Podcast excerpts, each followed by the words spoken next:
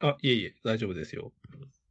じゃあ、ちょっと、その開発の話、続きからでいいですか？あ、続きからで、はい。どこまで話しましたっけ？あ、まあ、だっけ、えーまあ、経験、経験によって、いいアプリケーションを作るのに必要なのは、経験。うん。ああ、そうかそうか、そういう話したのか。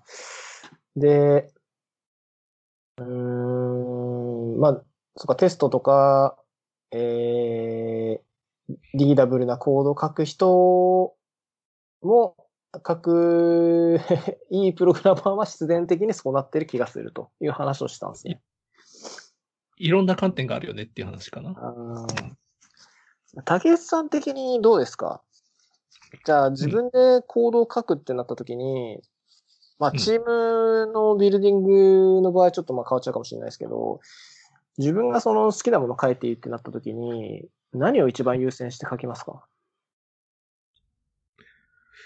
へえ、あ、自分が好きなものを書くとき、で要するにまあさっきみたいに、まあお題だけ与えられて、最終的にゴールさえちゃんと守れていれば、使うフレームワークとか何でもいいですよってなった時に、何をこう自分でまずこう使うというか、意識して作ります？うん、それさっきの話ともつながるんだけど、さっき、あのーあるお題があって、いろんなプログラマーがこう、100人くらいのプログラマーが一斉にコードを書いたとしても、いろんなこう違いがで出てくるみたいな話をしたと思うんだけど、あのさっきの話の例えって、ゴールがもう結構決まってる話だったじゃないですか。はい。でも現実世界って結構こう、ゴールが決まってない段階からスタートしなきゃいけないことが多くて、うん。な何をつれ作ればいいかがそもそも分かってないことが多いと思うんですよね。はい。始まった時点だと。うん。なんで、そそこを結構自分は重視するかな、やっぱり。なんかこういかに効率的にコミュニケーションして、認識の齟齬がない形でアプリケーションを作っていくっうん。ていうところですかね。まあ、プロトタイプ作ったりとか、要件定義のドキュメント作ったりとか、なんかいろいろある、あるんだろうけど。はうん。い。なるほど。人に頼まれて作るんだったらそれだね。自分で本当に欲しいものを自分で作るんだったら本当に好き勝手作るけど。なるほど。まあ確かに、まあ本当のプロダクションみたいな感じになると、まあ要件満たしてないとダメっていうのもあるんで、それベースで何採用するかっていうのを決めないと、まあ確かにダメですもんね。うん。うーん。まあね、でも、今のこの、なんだろうな、プログラミング言語界隈だと、うん。何使っても正直同じになる気はしますけどね、結果的に。なるほど。そうなんだ。うん。いや、例えばですけど、じゃあ、まあ本当にさっきの単純なお題で Web アプリケーションを作ってくださいってなった時に、うん。Ruby で作っても、Go で作っても、多分変わんないんですよね。Java で作っても変わんないっていうのは、なんだろうな。例えば、機能が足りなくなるとかっていうのはないと思うんですよ。うん言語の違いによって。そういうことフレームワークとかもそうだと思うんですけど、だからあんまりその言語に左右される、そのユーザー、エンドユーザーの要件定義によって、プログラミング言語の最適なものを選ぶっていうのは、あんまり今のご時世ないんじゃないかなって気もしますけどね。なるほどね。うー。うんん。まあでも、いろんな選択肢を知ってるんだったら、ある程度得意分野みたいのはある気がするけど、本当に簡単な API 作るんだったら Ruby プラスシナトラで作った方が早いだろうし、なんか Java 的な何かがから、なんか何が、ちょっと想像はつかないけど、Java 的な何かが絡んでるんだったら、トムキャットとか使ってうん。重厚な感じで作った方がいいのかなっていう気がするし、うん。うん。まあ確かにでも、ほとんどライブラリの違いとかはないもんね。なんか、大体どんな言語にも似たようなライブラリは揃ってるし。あの、Python とかはちょっと機械学習に強いとかなんか、そういうちょっとした違いはあるのかもしれないけど。うん。まあ、Web に関して言えばまあないかなって気はしますかね。Web ね。うん。でも Web,、まあ、Web だったら、うん Java は使いたくない気がするけど。Java は辛いよ、辛くなっちゃう気がするけど。うん、まあ、あとはやっぱそういう、なんだろうな、言語的辛みみたいなのは確かにあると思うんで、あとはそういうのベースで採用するだけかなって気がしますけど。なるほど。うーん。もちろん、その、あとは、なんだろうな、その開発のしやすさとか、そういう話はあるかなと思ってるんですけど、さっき言ったその、ユーザーが必要としている機能によってっていうのは、ほとんど、え例えばなんですけど、じゃあなんだ？えっと、ウェブサーバーがないですよとかってほとんどないと思うんですよね。うんうん。実装してないみたいなのはないと思ってて、まあそういう最低限の機能っていうのは多分どの言語も揃ってて、まあ言語の違いだとやっぱりエコシステムとか、まあそういうところが違うかなっていうぐらいなんで、まあ例えばですけど、まあ Ruby だったら Rails があるし、Rails 使えばなんか大抵のことしてくれるんで、まあそういうのを楽に作れるとか、まあそのぐらいの違いかなって気はしますけどね。うんうんうん。うん。あとやっぱり本当好き嫌いかなと好き嫌いね。そうね。思想というか。かなもちろん、じゃあ、きあの、ユーザーが求める機能の一つに、さっき言った機械学習の機能を入れてくださいとか、デバイスを制御できるような機能を入れてくださいってなると、多分 C とか C プラ使ったり、まあ Python 使ったりみたいな選択肢が出てくると思うんですけど、うんまあ、ウうん。ェブでブラウザーでポチポチってなったら、まあ正直何でもいいですよっていう感じになるかなと思いますかね。なるほど。うんでもまあ、ウェブに特化するんだったら、確かにあんまり差はないのかもね。うんまあどうだろうな。でもそういうのをお題が与えられたときに、その、いいものを取捨選択できるっていうのもすごい大事かなと思ってますけどね。うん。うん。やっぱ経験とか知識が浅い人って、その自分の知ってる世界でしか取捨選択できない気がしてるんですよね。うんうん。例えば、なんか過去のプロダクトで、えー、まあこういうフレームワークと言語を使ったんで、今回も採用しますみたいな感じになると思うんですけど、やっぱりいろんなの知ってる人って、え実はそれだとここで詰まりそうだから、こっちの言語でこっちのフレームワークで行った方が、多分最終的にはすごい綺麗にシームレスにできるよみたいなのを知ってると思うんで、そこのこう、取捨選択をいかに綺麗にできるかっていうのも、いいエンジニアというか、確かに。うん、には違いというか、まあそういうのできる人はいいんじゃないかなと思いますけどね。まあ提案ベースでもいいかも、こういうの使った方がいいよみたいなのできる人って、まあいると思うんで、まあ、そういうのもいいエンジニアの一人というか一種類なのかなって気がしますけどね。うんうん。うん。まあそれでもやっぱりかたくなにこう、これでいこうみたいな人はいますけどね。うん。うんでまあ、あ、依然としてそっちの方が多いんじゃない？やっぱり人は、それこそ、さっきの話通り経験がやっぱり結構いろんなところに左右されてくるから、うんうん極端な経験を積んでいる人はそ、そこにこだわるのかな。逆に、だから昔さ、その、ジャ Java で、う Java となんかすごい、なんかシーサーとか使ってさ、すごいうまくプロジェクトが回ったっていう経験を持ってると、次もそれ使いたくなっちゃうから、そういう意味でちょっとそれがずっと続いちゃうとか、なんか実はあまり良くない影響を与えてしまうってこともあるんだろうという気はするけど。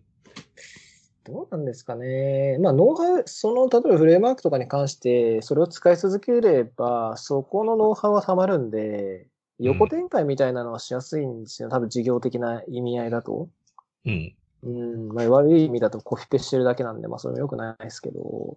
あのまあ、ビルドスクリプトを使い回したりとかと、アント、アントドドット XML を使い回す文化みたいなやつだよね。そうっすよね。えーまあ、ね、スピードは高められるかもしれないですけど、うーん、まあ経験があんまりこう、ね、経験値上がんないとか、まあ依存もすごい大きくなっちゃうんで、ちょっと微妙かなっていうところですね。そういう意味だと、なんか海外というか、なんだろうね、向こうのエン、向こうって言うとあれだけど、アメリカのエンジニアとかって割と作り直す文化が結構あるじゃないですか。あはい。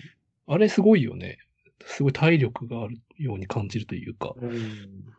結構大胆に定期的に作り変えたりするじゃないですか。うん。うん。あれ、ちょっと日本に足りてないところなのかなっていう気感じがすごいするけど、うん。捨てる覚悟みたいなやつ。そうっすね。どうなんだろうな。そこもなんか、実は、もうそういうのを想定して初めから作ってて、もう、例えば一部分はもう完全に壊して別に切り替えるみたいな仕組みになってるのかなって気もしますけどね。なるほど。うん。あとは、うーん、まあよくあるかわかんないですけれども、モデルみたいな部分は決まってって側だけ書き換えるとか、うんうん。うん、そういうのしやすいような仕組みに実はなってる。いや、なってないとむしろ、うん、まあもちろんね、なんだ、本当に気合で、気持ちだけで全部作り直すみたいなのも、あなきにしもあらずですけど、うん、ちょっと博打すぎる気もする。まあもちろんベンチャーとか、スタートアップ系だったら全然ありだなって思うんですけど、まあ大きくなっちゃったやつでそれをやるって相当コストかかるし、あんまりメリットもないかなって気がするんで、まあ、実はなんか、裏はからくりがあって、うまくできてんじゃないかなって気がしますけどね。うん。まあ、それこそマイクロサービス的な設計をしていれば、部分的にやめて、ちょっとずつ変えていくみたいなのは全然できるだろうしね。うん。マイクロサービスね。うん。マイクロサービスとかって、ちょっと話変わっちゃいますけど、はいはい。あれも、なんだろうな。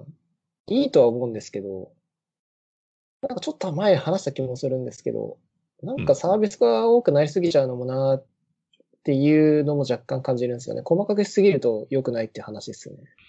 それ、普通に SDK っていいんじゃない？みたいなやつとかです。話だよね。はいはい。うんまあでも、なんか適切にやってれば全然いいかなと思ってて、まあ、なんか今のマイクロサービス、今流行ってるマイクロサービスって結構細かすぎる感は自分もしてるって、うんなんか昔からや、自分たちがやってたような抽象化、いそれこそ妥当なコンポーネントの単位でシステムを分けるって普通にやってたことなわけじゃないですか。認証とか、ユーザー管理とか、はい。なんか、そこ、その単位でまあ、や、やっていくんだったら全然いいのかなと思うけど、細かすぎるのは確かに自分もちょっと、あまり効率良くないかなとは思ってるね。うん。まあ、その細かくするのの流度って、正直、それもまた経験じゃないですか。経験もあるし、ち、組織体とも関わってくるんだよね。そチーム開発というか、会社で開発するうん限りは。そこをうまく分けられるのも、分けるのも結構僕は難しいかなと思ってるんですけどね。うん。どの単位でマイクをにしてサービス化するかみたいなとこ。未だにちょっとよくわかんないですね、あれは。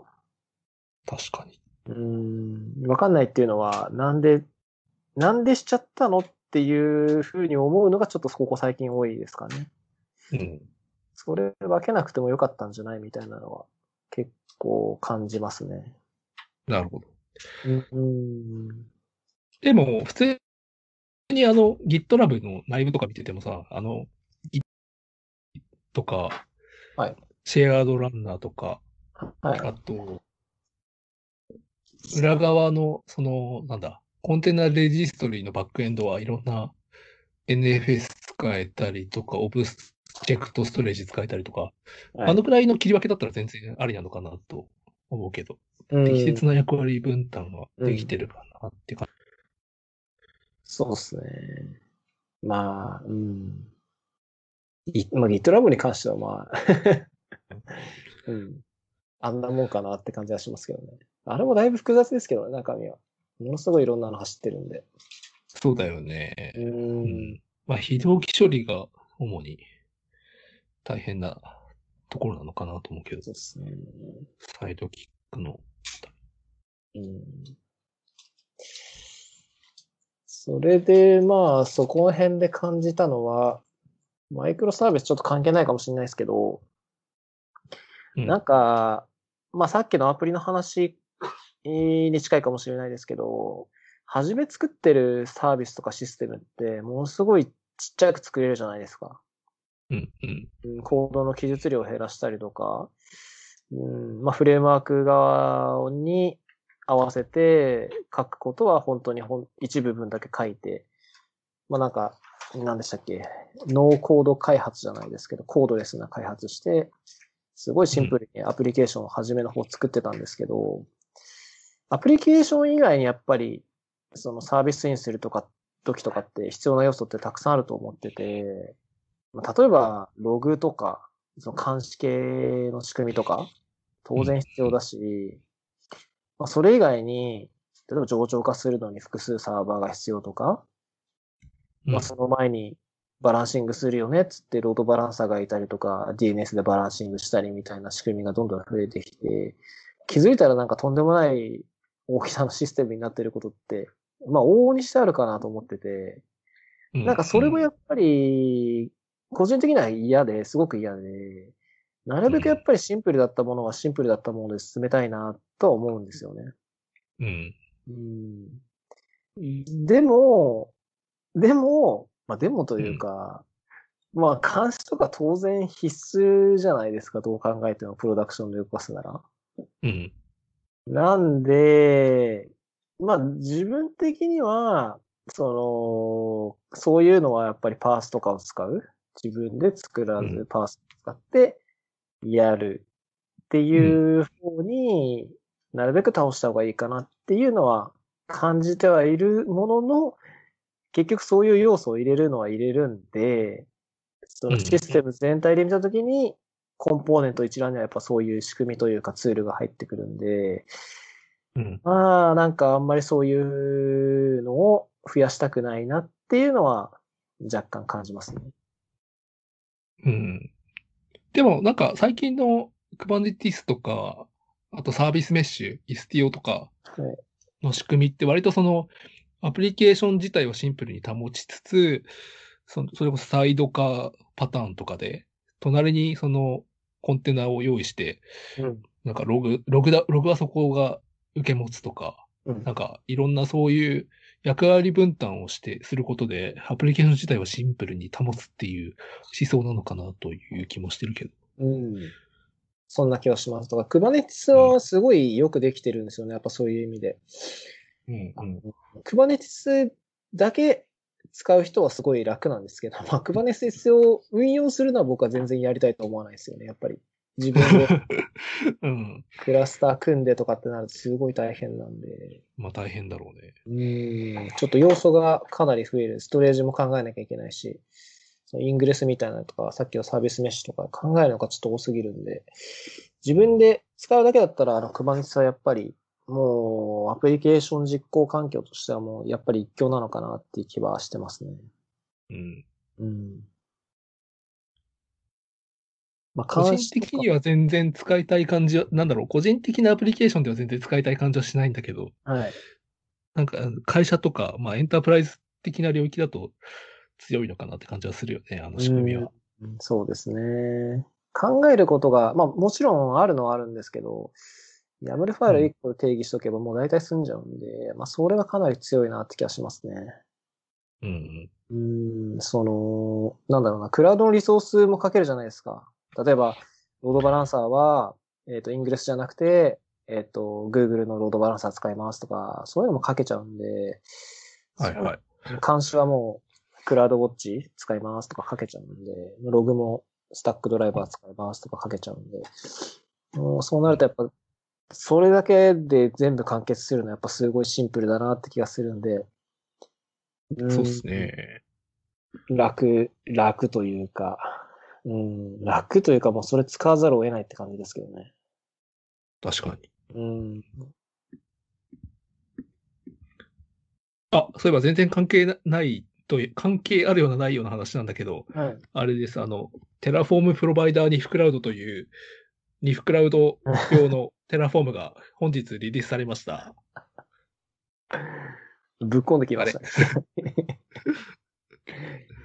Terraform ってあれですよね。Go で書かれてる、ミッチェル橋本さんのやつですよね。ミッチェル橋本さん、ちょっとその名前はにわかに思い出せないけど、あの、 HashiCorp ですね。 HashiCorp。 HashiCorp のやつ。うん。ああ。ぜひ。なんかあれですよね。TF ファイルみたいなの、なんか DSL みたいなの書くやつですよね。あ、そうそう、TF ファイルですね。うーん。アンシブルでもなく、な、なんつうの何気、あれも完全に DSL ですよね、多分。あれ、専用 DSL だと思うねあですよねうん、なんか昔書いた記憶がある。のプロバイダーを出したと。はい。よろしかったら、えー使ってみてください。はい。 Terraform、どうなんですかね？最近はあんまり僕はもう使わないんですけど。 Terraform でも全然あるじゃない？あの CloudFormation みたいにうんベンダーロックインされないし、いろんなクラウドで使えるから。まあ、便利ですよね。ちょっと、まあ、上級者向けっていうか、コンパネからポチポチっていう感じじゃないんで、少しリリテラシーは高い層向けなのかもしれないけど。うん。インフラ構築ツールですかね。うん。そうっすね。うん。なるほど。でもどうだろうな。さっきの話だと、まあ、アプリケーション開発者だと、まあ、あんま使わないのかなってイメージも若干しますけどね。VM 好きな人とか使うんですかね？どうなんだろクラウドデザインパターン的なのが好きな人は使うのかもしうれないですね。うんそうっすね。まあ、でも最近の VM はもうなんかコンテナ感覚で使ってる人もいるんですかね？VM というよりかは本当に使い捨てみたいな感じで。VM ポンポン立て直すとか。ああ、いるのかもしれないですね。うん。用途によっては。IP アドレスだけが必要な人とかもいるし。うん。その中でやっぱ VM も VM で、僕、まあメリットはあるかなとは思ってるんですけど、SSH し SSH して、うん、まあなんか CLI 使ってオペレーションできたりとか、まあ一応あるんで、便利っちゃ便利なんですけどね。うん。うん、まあ、ちょっと立ち上げの速さがもうちょっと欲しいところですな。うーん。それもありますし、なんか VM だと、コンテナに比べなんですけど、もともとそんなに比較するものでもないんですけど、コンテナと VM って。VM はやっぱりリソース全部使うのも結構難しいかなって気もしてるんで、コンテナの方がその辺すごい楽にできるんで、限界まで使ってくれるんで、コンテナは。貧乏症かもしれないですけど、1個の VM 限界まで使うってなるとコンテナの方がすごい楽というか、コンテナも全部ある分リソース使ってくれるんで。VM って結局その中に他のプロセスも立ち上がってるんで、そっちに邪魔されたりも結構しちゃうんでね。なかなか、うーん、そこがちょっと難しいというかなんというか、うん。結局でも Kubernetes as a サービス的なものだと、VM の部分まで含めて設計しないと厳しいんじゃないの？それこそ CPU とかメモリの割り当てによって、なんだろう、アプリケーションによっては、うんどっちがたくさん使うとかもあるだろうし。うん。まあ、うんサービス提供者側はまあ、あの、Kubernetes サービスやってる人はもう全然気にしなきゃダメだと思うんですけど、使う、使う側からすれば、まあ、ほとんど気にすることはないかなって感じですかね。え、でも使う側もある程度 VM のスペックって気にするんじゃないのかな？そんなことないかホスト、ホストマシーンですか？うん。うーん、どうだったかな？あの、Google のやつとかはもう何もしなくてよかった気がしますよ。あ、そうなんだ。うん。あの、スペックは決められるけど、コンテナ増えたら横に伸ばしてねって感じなんで、1台のやつでパワーアップするよりかは、ちゃんとアプリケーションが横にスケールするような風に作ろうねっていう思想だった気がします。スケールアウトする前提なのね。かなうん。で、ああ、結局、そっか、じゃあ、システムを肥大化させないためにはどうするかっていう答えは、やっぱり Kubernetes を使うって答えしかないんですかね。ああ。うんあ、でも、まあ、ノーコード的な価値観は確かに重要だよね。なんか、結構あるのに使い、作りが作ってしまいがちっていうのは結構あると思うんで、うんそれこそ部品を組み合わせて作るような感じで、ヘロクとかももともとそういう思想だったと思うし。はいはいはい。うんうん。なんか、まあもちろん必須なのは入れなきゃいけないとは思うんですけど、いらないものを入れてほしくないって気持ちも僕は持ってて、それいらなくないっていうパターン、うんなんか、まあ往々にしてあるかなと思ってるんですけど、うんうん。そういう時にいかに止めるかっていうのを 個人的にはなどどうしようかなってなりますけどね。それいらないんじゃないかなって結構思いますけどね。うん。うん、オーバースペックみたいな感じかもしれないですけどね。ああ、なるほど。うーんと、それやるんだったら、10行ぐらいコード書くだけで済むんじゃないみたいなシチュエーションがあるってことね。なるほどね。確かに。まあなんだろう。例えばですけど、ちょっと極端な例かもしれないですけど、ログをじゃあ管理しましょうっていう時に、まあ方法っていろいろあると思ってて、例えば普通にアプリケーションがログファイルにログを落として、それをFluentd が拾って、えー、さらにどっかの Fluentd のサーバーが受け、それを受け取って、えーうん。さらにそれを どこかの Elasticsearch に入れて、さらにそれをどこかの Kibana が出すみたいな流れって、まああると思うんですけど、うん。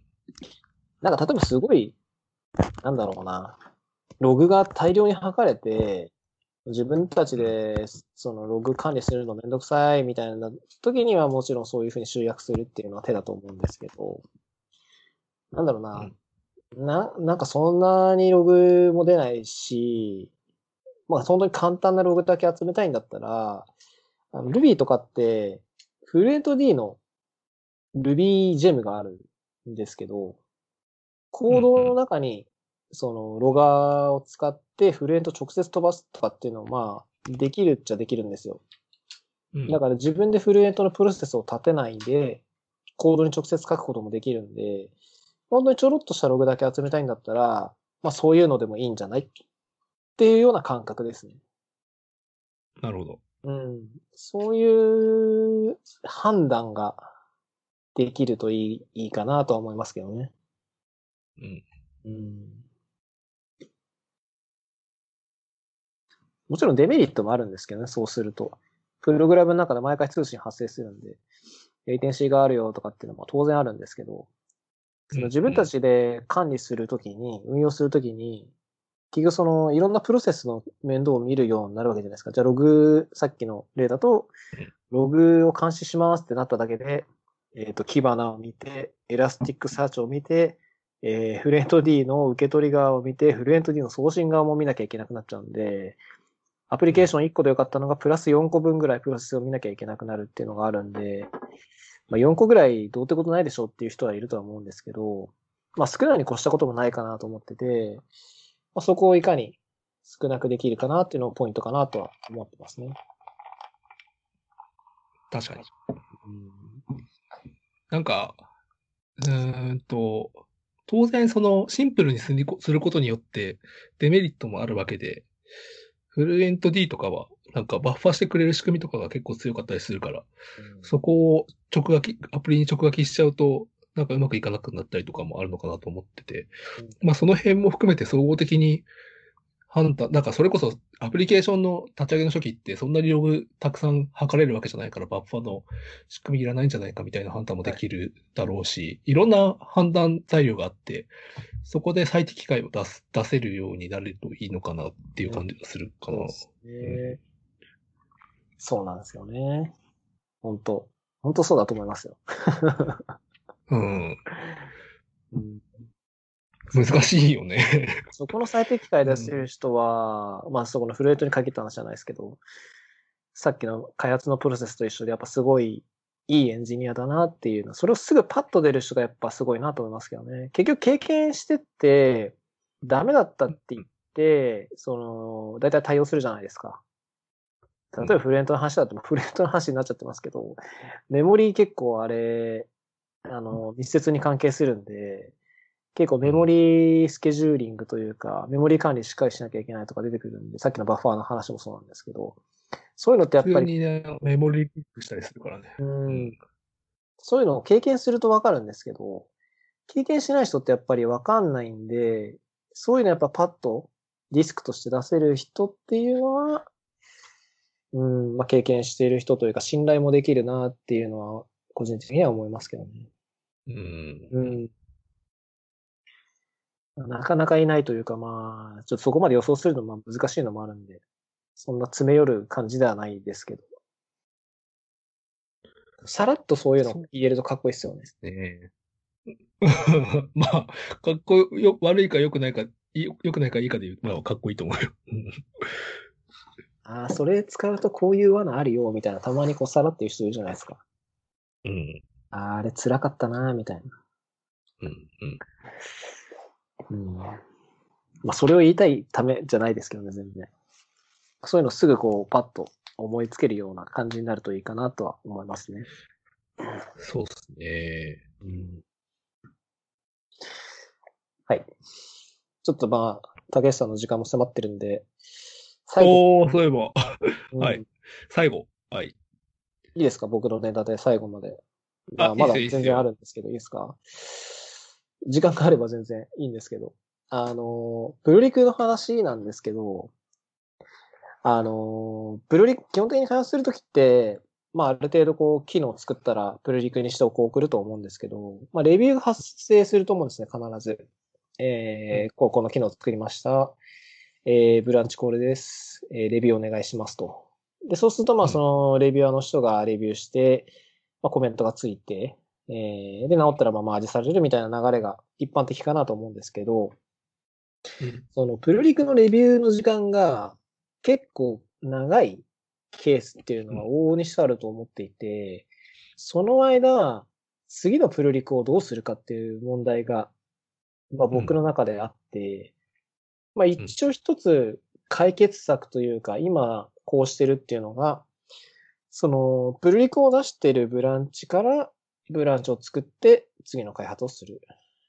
でうん、もしそのレビューしてたプルリクがマージマスターにされたら、えー、次に作ったその、えー、前のブランチから作った次のブランチを一旦マスターでリベースして、もう一回プルリクすると。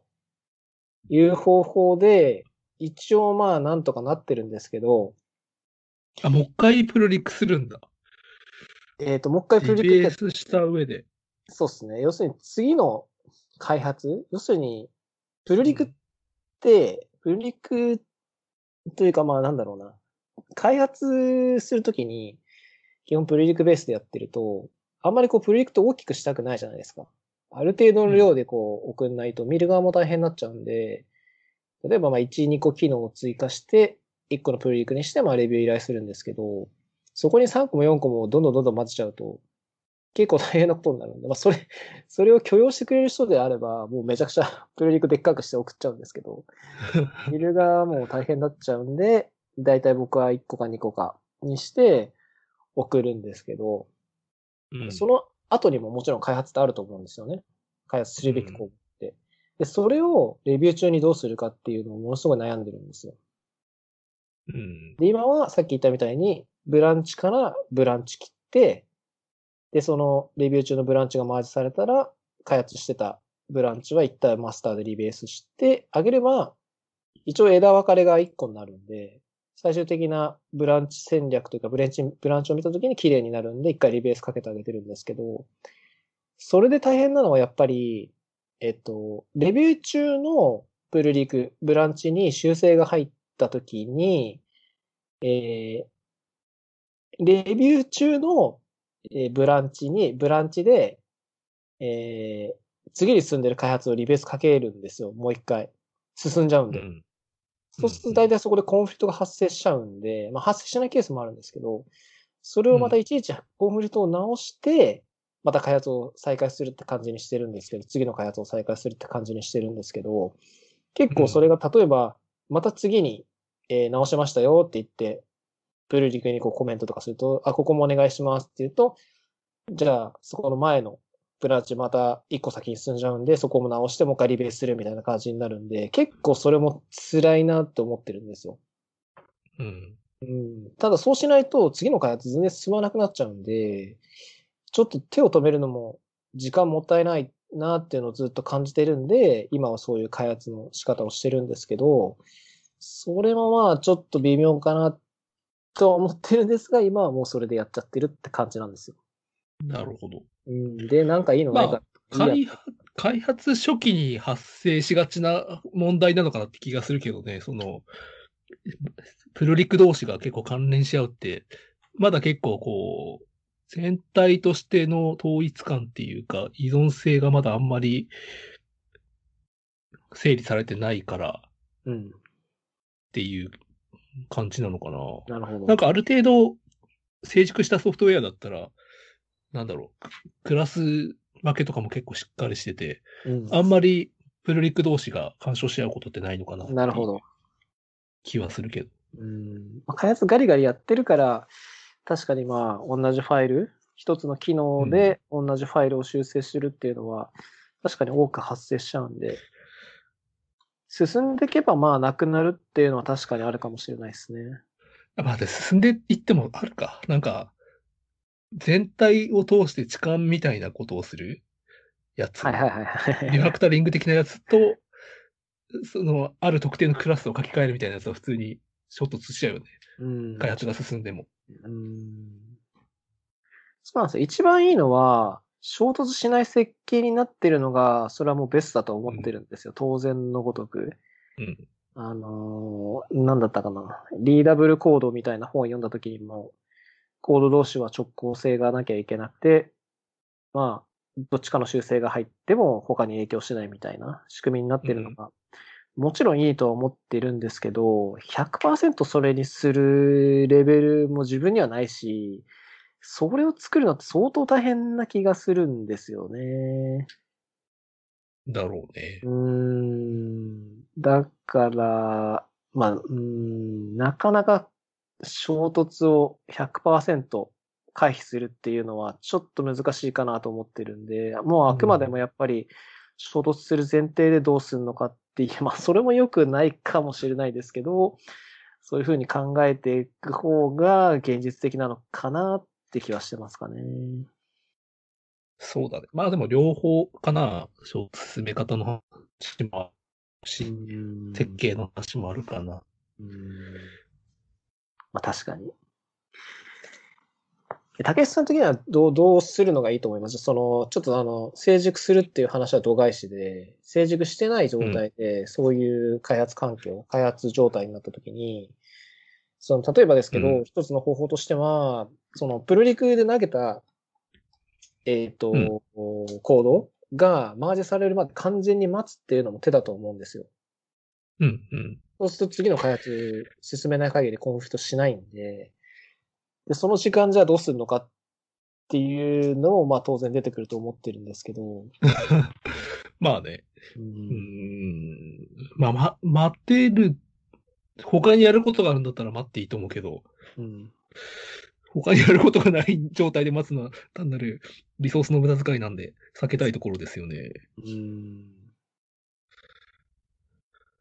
まあそしたらやっぱりもう開発するしかないかなってとこっすよね。そうですね。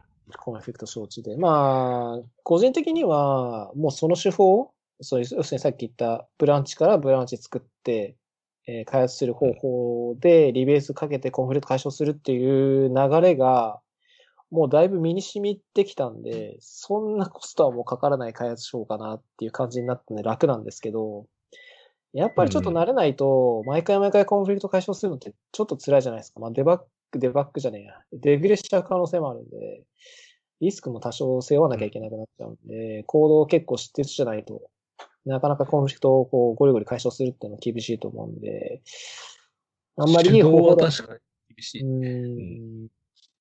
だからまあ、ねどうすっかなっていうのをちょっと未だに悩んでますね。うん。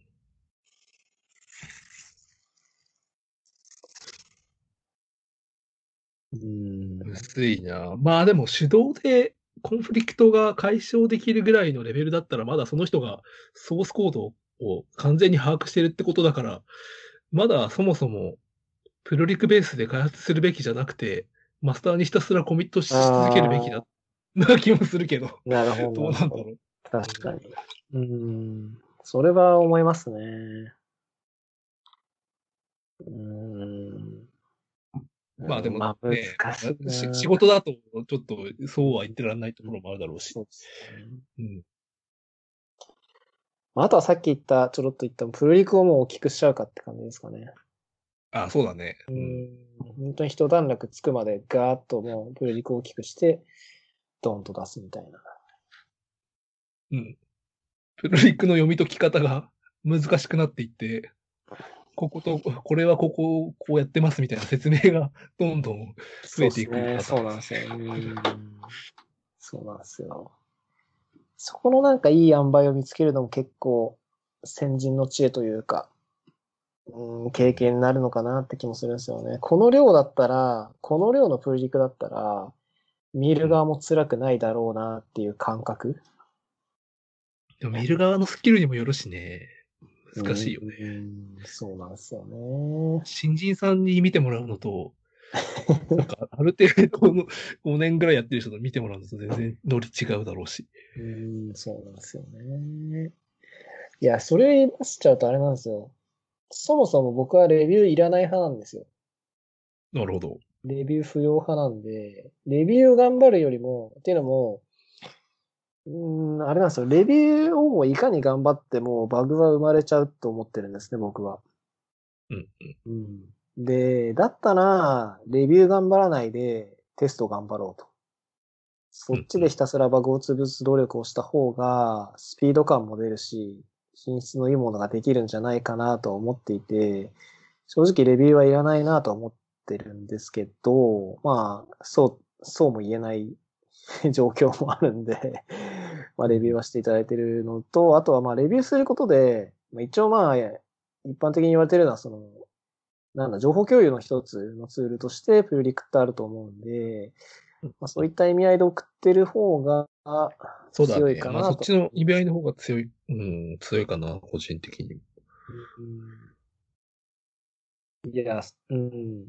そのコンテキストが分かってくれてる人は、僕はすごい嬉しくて、そういう人のレビューって変な指摘してこないんですよ。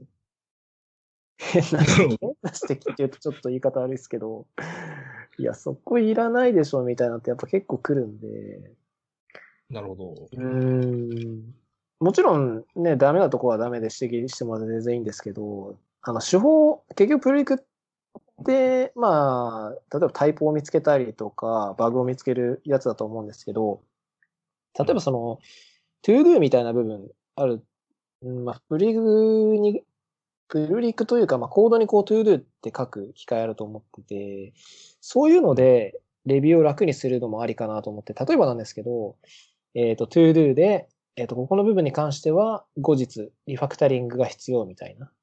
もうちょっとスピードを上げられるように書けるっていうのを書いとけば、そこをこう、スキップできるじゃないですか、レビューで。で、後で、あじゃあここは、えっ、と、一旦、ここまで作ったら、後でガーッと全体をリファクタするときに、ここのトゥーでも直しましょうみたいな感じにできるんで、そういう方が、まあ、スピード感も出るかなと思ってるんですよね。レビューにその、無駄に時間を割く時間がなくなると思うんで。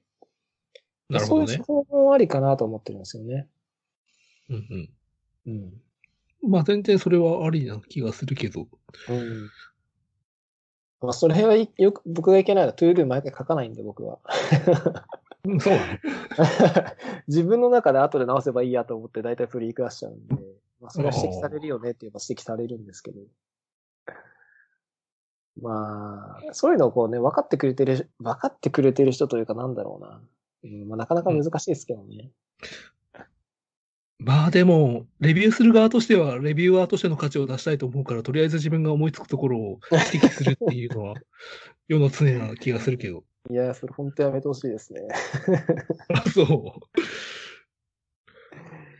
いや、どうだろうな。わかんないですけど、出す方としてみれば、その、コードまあもちろんレベルもあると思うんですけど、レベル差というかなんだろうな、その経験とかもあると思うんですけど、まあ僕の完全な主観的な意見ですけど、あの、自信持って出してるんですよ。ある程度。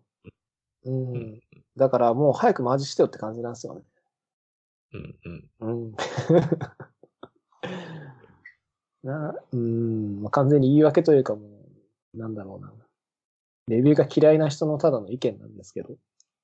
で僕もだからレビューをするときは、その人は、もう自信を持って書いてきてくれているであろうっていう前提で見るんで、基本的な、あの、レビューするときに僕が一番大事にしてることが一つあって、あの、うん大前提として動くことがまず一番大事かなと思ってるんですよ。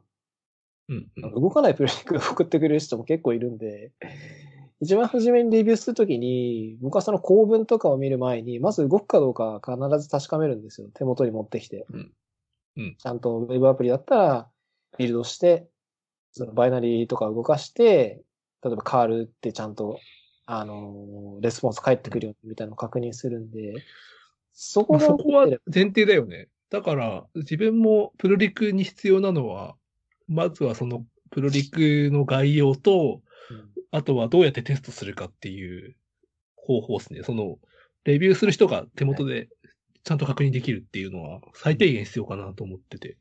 うんそこは守りつつ、プラスアルファで、レビュアーの観点が入ってくる感じかなって思うけど。そうですね。うん、その通り。うんまあ、で、そこでちょっと的外れなレビューが多いとちょっと、まあ、イラッとくるっていうことはあるのかもしれないけど。うんそうなんですよね。で僕はだからもう基本的には手元持ってきて動けばもう 90%OK。あとは本当にさらっと見て終わりって感じですね。なるほど。うん。だから、例えばですけど、まあ、本当に気に入らない限り指摘しないんですけど、変数名とか、うん。あとは定数の名前とかは、ほとんど僕指摘したことないですね。おううん。もういかに長い変数だろうが、いかに短い変数だろうが、ほとんど指摘してないですね。なるほど。そこはでも自分は指摘しちゃうかもしれないな。うん変数名。そその人のスキルにもよるけど。いや、でもけ、スキルによらないな。ダメだと思ったら指摘するけどな、そこ。いや、あの、ダメかどうかって難しいかなと思ってて、なんだろうな。うん。いいか悪いかだと思うんですよ。変数名とかって。うんその、ある程度こう、ルールというか、もちろんその構文ルールはあると思うんで、それに沿ってないのはダメですけど、その長すぎるとダメとか、スコープが短いときは短い変数名にしましょうとかって、まあいろいろあると思うんですけど、結局、なんだろうな。その人の好き嫌いでしか結局判断できないと思うんですよね、そういうのって。で、書いてる人も自分が多分経験とかからいいだろうと思われる変数の名前つけてくれてると思うんですよ。うん。うん。だから、そこでなんか、いや、この変数名はこういう風にした方がいいですよっていうのは、なんか自分の意見をなんかぶつけてるだけで、別になんかその、なんだろうな、裏付けというか、数字的なものとかがあるわけじゃないんで、本当にただ自分の意見を言ってるだけなんで、ちょっとそういうのはなんか、うん上げ足取ってる感じも若干僕はするんで指摘しないですね。例えばじゃあさ、Ruby の変数名で、はい。キャメルケース使ってくる。どうですか、これは。えちょっと微妙なラインじゃない 微妙なラインですけど、あの、多分、マージはしちゃいます。マージはして、その人に直接言いますね。ああ、うん。なるほど。あそのラインか。自分はちょっと通したくないな、それ。うん。悩みどこっすけどね。時間にリソース的に余裕があって、例えばですけど、うんその、教育の一環というか、その人に教えるっていうようなフェーズであれば、まあ、うんプリク一回返して、直すっていうような学習もできるんで、多分そこは返しますけど、うん。プロダクション的にこう、スピード感を僕は大事にしたいんで、そういうケースだったらもう、マージで、えー、ちょっと、これはダメだよ。ちゃんと Ruby の勉強してきてねって言いますね。なるほど。うん。そもそも多分、そういう場合は、ちょっと学習が足りないんじゃないかなって気もするんで、うんうんそっちをしてきてねって感じかな。あ、と、あれか、リントでなん、なんとかなる部分も結構あるのかな。うん、うんありますね。そのレベルで言えば。うんレボコップとかで 指摘してくるだろうし。えー、ルボコップはちょっと厳しすぎるんで、もうちょっと楽なリットがいいですかね。他のリントあるんだ、今。よくわかってないけど。ありますね。軽く整形してくるやつとかあるんで。えまあでも、Ruby は、えールボコップ、まあ、レイルズでもルボコップですからね。ー、あ、そうなんだ。うん。そうなんですよね。まあレビューの話か、そこは。うん。はい。はい。あ、最後さ、ちょっと、この、ネロ、ネロ、ネロ光あ、はいはいはい。このはこの話知らなくてちょっと気になったんで、この話を教えてもらって終わりにしたいかなと思ってるんだけど。ああ、いいですね。ちょっと面白そうですね、これ。自宅の回線を今までずっと無線系を使ってたんですけど、あの、UQ の YMAX とか、あ、はいはいはい、は無い。制限モバイルルーターとか使ってたんですけど、ちょっとまあポケッ、ト Wi-Fi 的なやつね。そうですね、はいはい。ろいろ問題が、あの、巷で起きてるんで、まあいい機会だっていうので固定回線引いたんですよ。で、それ NURO 引いたんですけど、まあその話はいいとして、なんかつい先日出てたんですけど、その NURO 光って申し込むと、まあ大体光回線ってそうなんですけど、あのモバイルルーターじゃねえ、えっと、普通のルーターモデム付きのルーターをレンタルさせてくれるんですけど、ちょニューロ光もいくつかルーターを選べて、自分がレンタルしたのがその HG80459 っていうファーウェイ製のルーターをレンタルしたんですけど、なるほど。うーん大体 脆弱性が。そうなんですよ。見つかってしまってですね。えー、うんで、あの、家庭用のルーターとか、ホームルーターとかもそうなんですけど、大体そのネットワークつなぐと、えっ、と、192.168.1の1とかでこう、管理画面が出るじゃないですか。うん。うんで、そこにこうログインすると、例えば Mac アドレスでフィルターするとか、えっ、と、固定 IP を、えーこのマシンに振りますとかっていうのを、まあ、ちょろちょろ設定できるんですけど、まあ、もちろんそのニューロのレンタルしたルーターにもそういう画面があって、そこにこう、パスワードと ID でこうログインするんですけど、そういうルーターって大体そのデフォルトの ID とパスワードがまあ決まっているんですよ。うん。で、はじめそのデフォルトの、あの、アドミンパスワードみたいなやつねそう。なぜかルーターの背面に平文で書かれてる ID とパスワードが入って、はいはい。で、その次のフェーズで、あの、だいたいパスワードを変えてくださいっていうのが出てくるんですけど、今回のそのルーター、ファーウェイのルーターは、あの、シールの裏に書かれてる ID パスワードの他に、ルート権限がある ID パスワードがどうやらシステム固定であるらしく、それがあるアルゴリズムで作られてるんで、そのパターンを知ってれば誰でも入れちゃうっていう脆弱性があって、しかもそれがルート権限持ってるんで、その、本来設定できない項目が、ルート権限のユーザーで入ると、どうやらその管理画面に表示されるらしく、本当にいろんなことを誰でもできてしまうような脆弱性があって、危ないですよっていう本来は配布された人でもできないような設定ができちゃうってことなんだね。そうです。はい。えー、そんな設定があるんだ、逆に。うーん、らしいですね。まあ多分、あれなんじゃないですかね。メンテ用みたいなユーザー ID なんじゃないのかなと思いますけどね。なるほど。うん、その、本当に、ファーウェイ側で、なんかこの、ログとか、見たりとか、用の管理用ユーザーなんじゃないかなと思うんですけど、まあそれが今回、あっさりとバレてしまって、誰でも入れちゃうって感じですえね。で、これ、やば問題そうは、まあもちろんその ID パスワードが、あの、わかるんで入れちゃうのが問題なんですけど、あの、ニューロ光って自分が使ってる感じ、固定 IP なんですよ。グローバル側がずっと。うん。で、よくあるのは、例えばですけど、あの、まあ、ちょっと、例えばあれかもしれない。ドコモの SIM カードとかソフトバンクの SIM カードとか使ってると、大体のと IP 変わるじゃないですか。ある程度、一定の期間で。グローバル側の IP が。うん。まあ出口の IP が変わるんで、うんまあそういう感じだと思うんですけど、あの、固定回線の場合ってずっと同じ IP なんで、もしその IP がで、あの、他の外部の誰かに知られてしまうと、その、ルーターの管理画面がグローバルからでもアクセスできちゃうんですよ。え、そうなの？それめっちゃやばいじゃん。そうなんですよ。ええやばいね。え、ルーターの IP って、その、直接グローバルの IP と直結してるんだ。そうなんですやばいね。はい。一回試しにやってみたら、一応 Chrome でアクセスすると、あのうん、グローバルからアクセスされると、あの、Chrome の場合ってその IP とかでアクセスすると警告出してくれるじゃないですか。うん。だから、あの画面にはなるんで、いきなり表示されるってことはないんですけど、普通にその、あの、許可するってやると出ちゃうんで、ええそれが出た上で、もし入られたら、やばいことになるんで、グローバルの IP がもし誰かに知られちゃうと、結構危ないですね。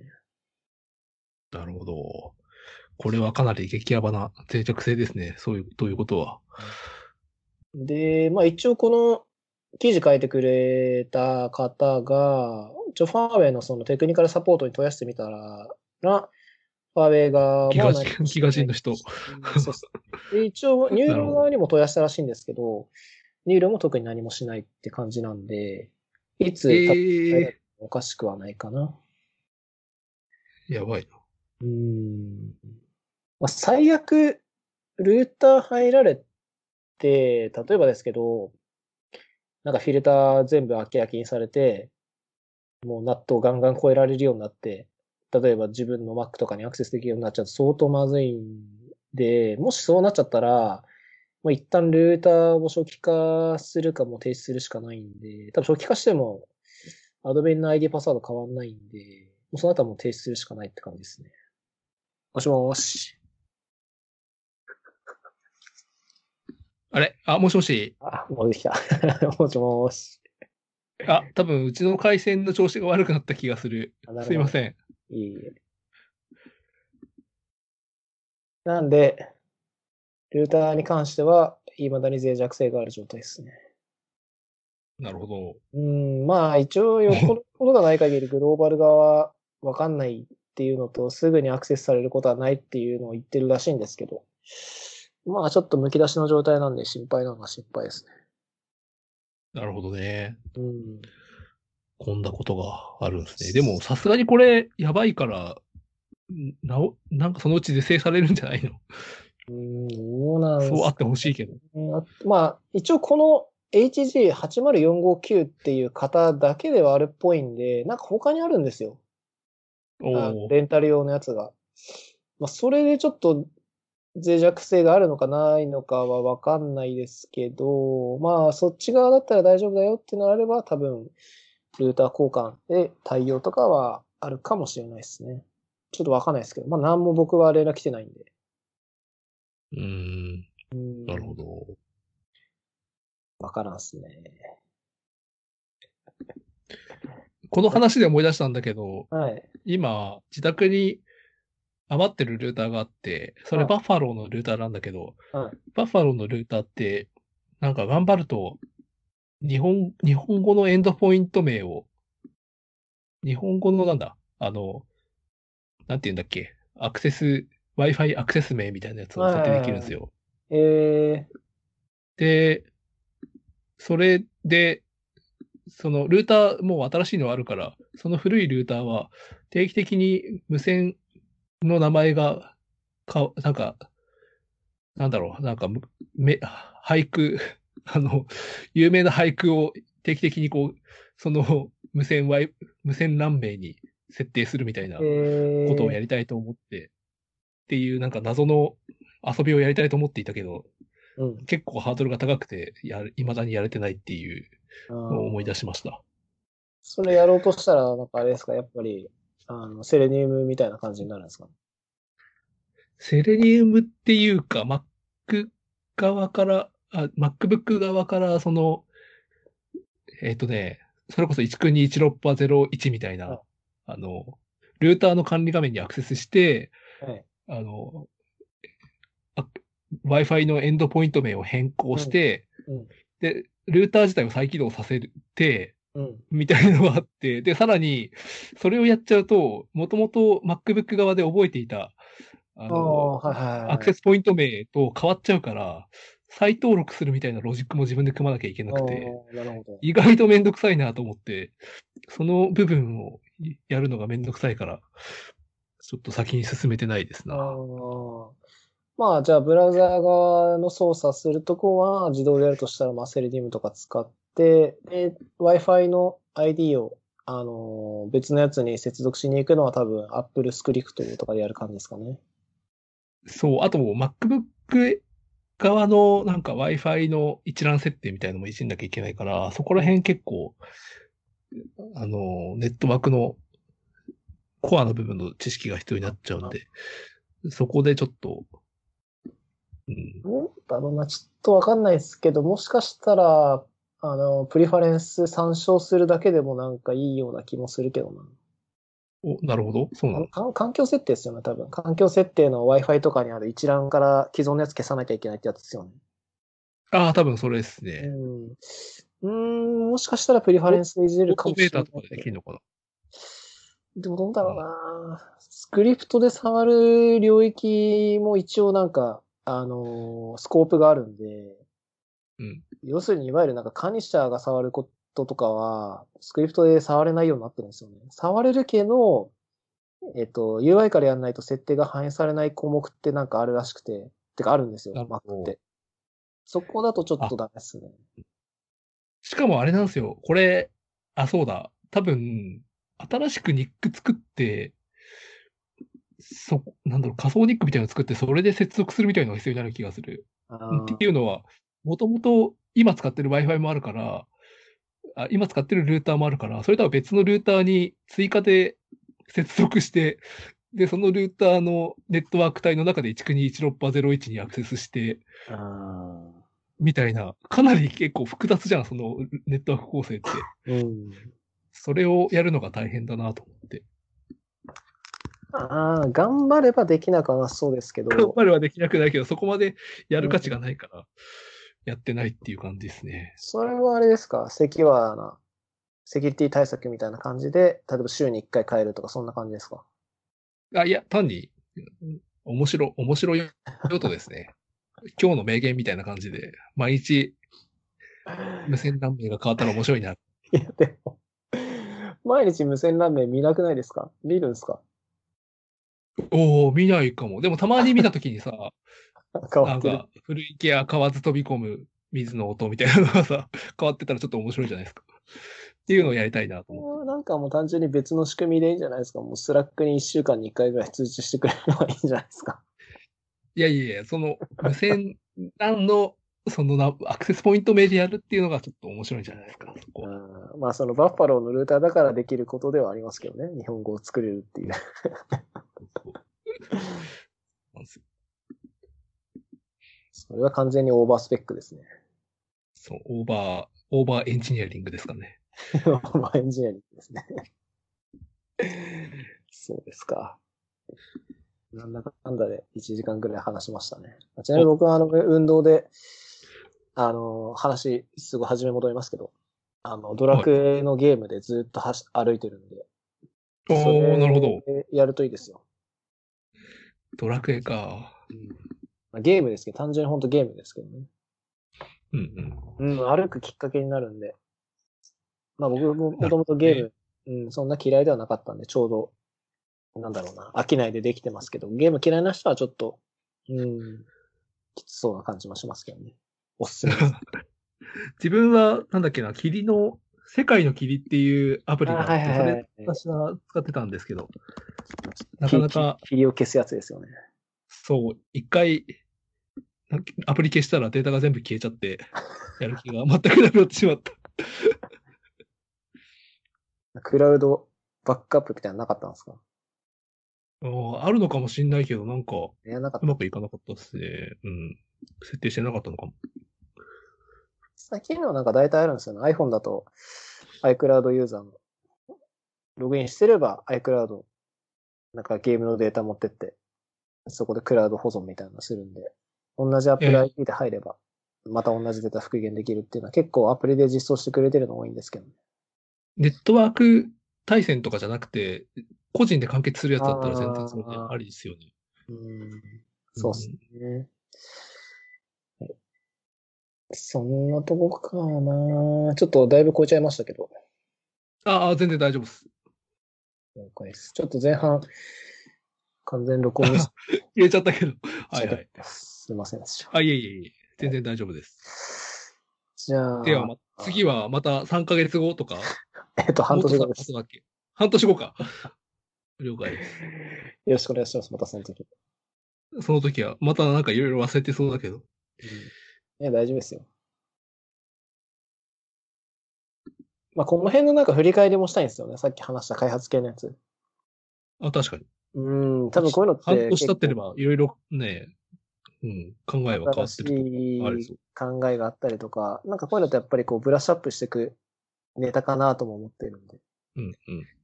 またできれば話せればなと思います。ぜひぜひ。はい。はい。じゃあすいません、夜遅くまで。ありがとうございました。あ、いえいえいえ。では、また、はい。はいお疲れ様です。ありがとうございますありがとうございました。はい。